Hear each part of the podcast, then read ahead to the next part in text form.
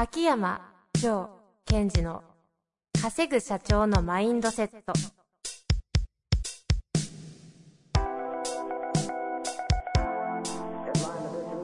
なぜ一流の経営者たちはぶつかる壁を次々と越えられるのか。そこに隠されたマインドの正体。ポッドキャスト「稼ぐ社長のマインドセット」は上場企業から中小企業まで。エグゼクティブコーチングトレーナーとして人材開発を行ってきた秋山城賢治が経営や人生で役立つマインドの本質について分かりやすく解説しますこんにちは、遠藤和樹です。秋山城賢治の稼ぐ社長のマインドセット。秋山先生、本日もよろしくお願いいたします。はい。よろしくお願いします。さあ、前回はね、うん。何が一問一答だと、ちょっとクレームが来そうですので、今日はしっかりと、はい。たくさんやっていきたいと思いいま。ますすか。はい。じゃあ、いきます。はい。社長をマウンティングする方法がわからないです。うん。えーオーダーや売上などを示すことが一番かと思いますが、普段の行動やコミュニケーションからマウンティングする方法があれば教えてください。うん。うん。うん。なかなか難しい質問ですね。うん。いや、まずは本当おっしゃる通り一番重要なことは、その、成果ですね。成果を取るというのが、やっぱり上の人をやマウンティングする一つの一番大きいものですよね。で、ここでそのマウンティングって定義を確認しておくと、えっ、と、魅了するというふうに私の中では定義するので、そこは確認しておきましょうね。はいマウンティングとは魅了するということである。で、まあ、成果を上げるのが一番なんですが、それ以外にということであればですよ。その成果を上げるために、その、経営者の方をマウンティングするといいよっていうのはちゃんと皆さん理解してるかなっていうところを確認したいんですよ。うん、うん。つまりそのマウンティングをするアウトカムですよ。おーこれは、下の方が社長をマウンティングするアウトカムは、ある種、まずこれだって示すものがあるんですか？それとも、それ個別それぞれっていう話になまっちゃいずこれはってありますよね。あるんですね何のためにマウンティングするのか。おそれは、その経営者のリソースを使うためですよね。ほうほうほだからその経営者の方っていうのは、ある意味自分が直接オーダーを特に回ってる方は、上の人をリソースとして使えるような状態になると成果って出やすくなるじゃないですか。う。うん、うん、うん。例えば、その経営者のも、経営者の人が持ってる経験ですとか、人脈とか、あとはアイディア、それも使っていくということはとても重要なんですね。はい、はい。で、そのために、それを引き出すために、マウンティングするっていう、そのマウンティングのアウトカムをちゃんと設定していかないと、単なるこびるとか、うん。なんかこう、忖度するみたいになってしまうと、意図がずれちゃうじゃないですか。はい、はい、はい。確かに。だそれを前提にして、どんなことがいいかっていうことをちょっとお伝えしたいと思います。なるほどですね。はい、次行きましょう。これ、今の答えてないんじゃないですか。あ、そうですか。はい。そうそう。だから、その経営者をマウンティングするアウトカムは、その人のリソースを使うということ。はい。あ、そうか、一問一答か、これ。いや、大丈夫。冗談ですよ。いやいやいや。で、その時に、えっと、そのコミュニケーションにおいては、はいやっぱり、その、経営者のタイプっていうのを見極めるっていうのは重要です。うん、うん。で、まあ、私がインナーダイビングを受けてる方は、その、その、相手の行動認識とか行動様式の4タイプっていうのをやったやってると思うので、そこを参考にしていただきたいんですけども、まあ、そこまだインナーダイビングやられてない方は、イメージで言うと、4つですね。その経営者は情熱に溢れてる人なのか、うん。それともなんかすごいこう、気さくな、なんか非常にユニークな人なのか。それとも何かこう、職人のような技術肌の人なのか。それともなんかこう、人を支援したいタイプのかっていう、このまあ大きく4つで見極めたいんですね。はい、はい。で、その見極めた情熱タイプの経営者とすると、そこに対して自分もそこに寄せていくってことですよ、コミュニケーション。やっぱり壁があったら壁乗り越えていきますよ。あ僕壁を、壁を乗り越えたいんで、アドバイスもらえませんか？だし、その面白いのが好きな方であれば、いや、もっと現場を面白くしたいんです。こういう場合どうしたらいいですかとか。なるほどですね。そのように何か相手を見極めながら、僕はこういうふうにしたいんです。そのためにどうしたらいいと思いますかというアドバイスをもらいに行くってやり方がとてもいいいい方法だと思います。うんうん。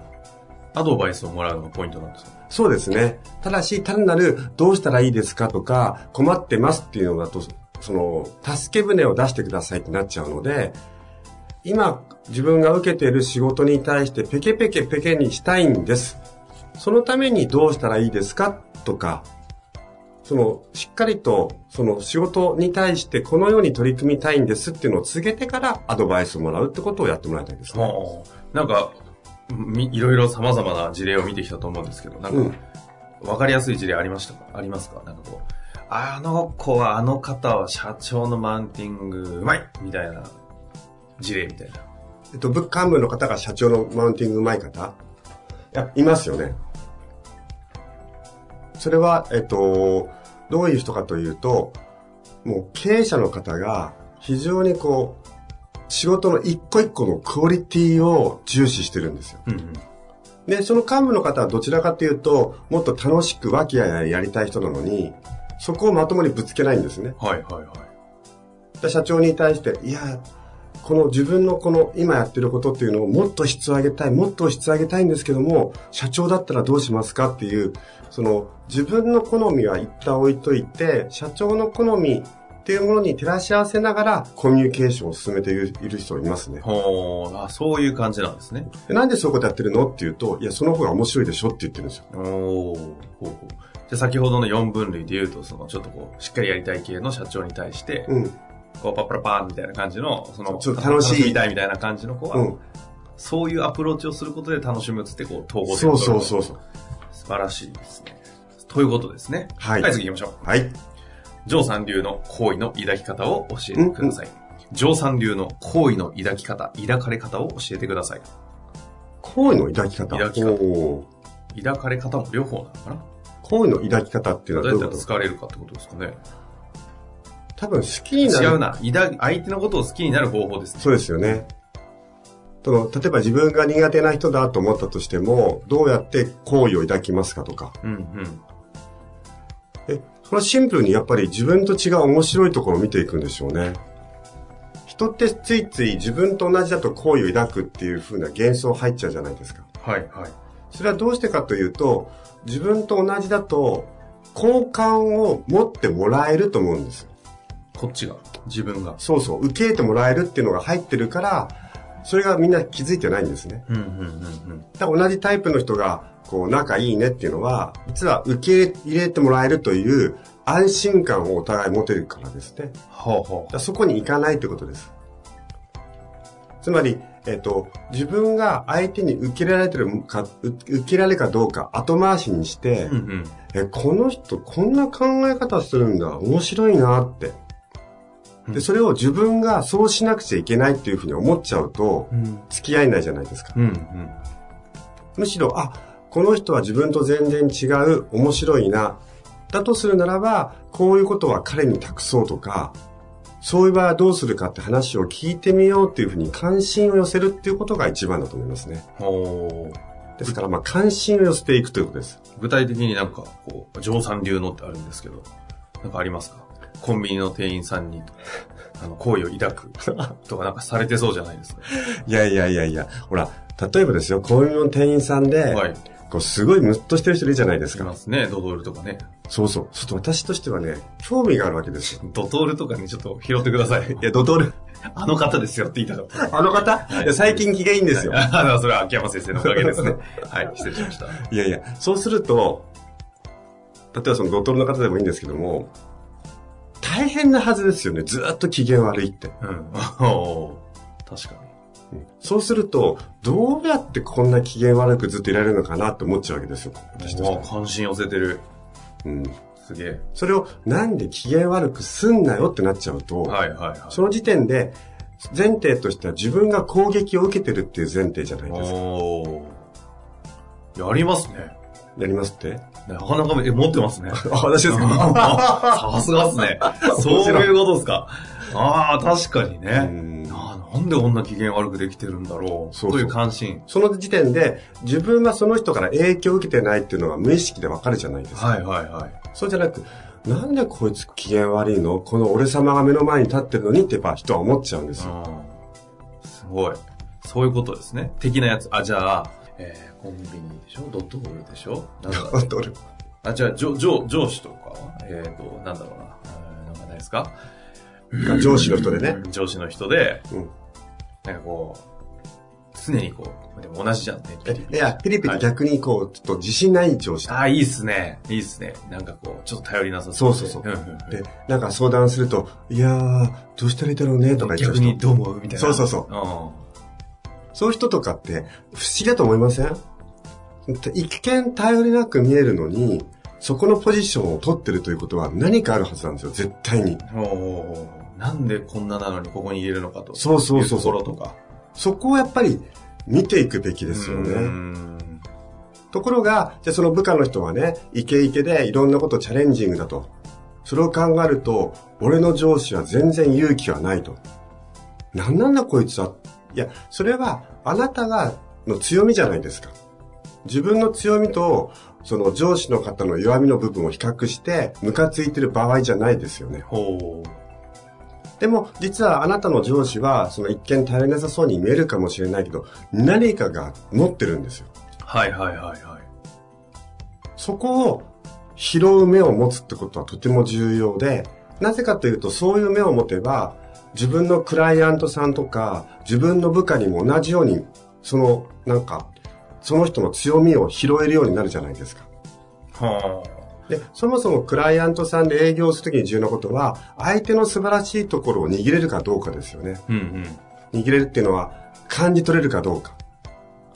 だそういうことをやっぱり、その見ていく力っていうのはとても重要なので、そういうトレーニングの意味も込めて、その関心を抱くっていうのをやってもらうと面白いですね。ああ。ちょっとね、話が重くなってきましたので、次いきます。はい。えー年齢経験によって、理解の仕方が違うものをどのように共通認識として展開すればよいでしょうか？うんうん。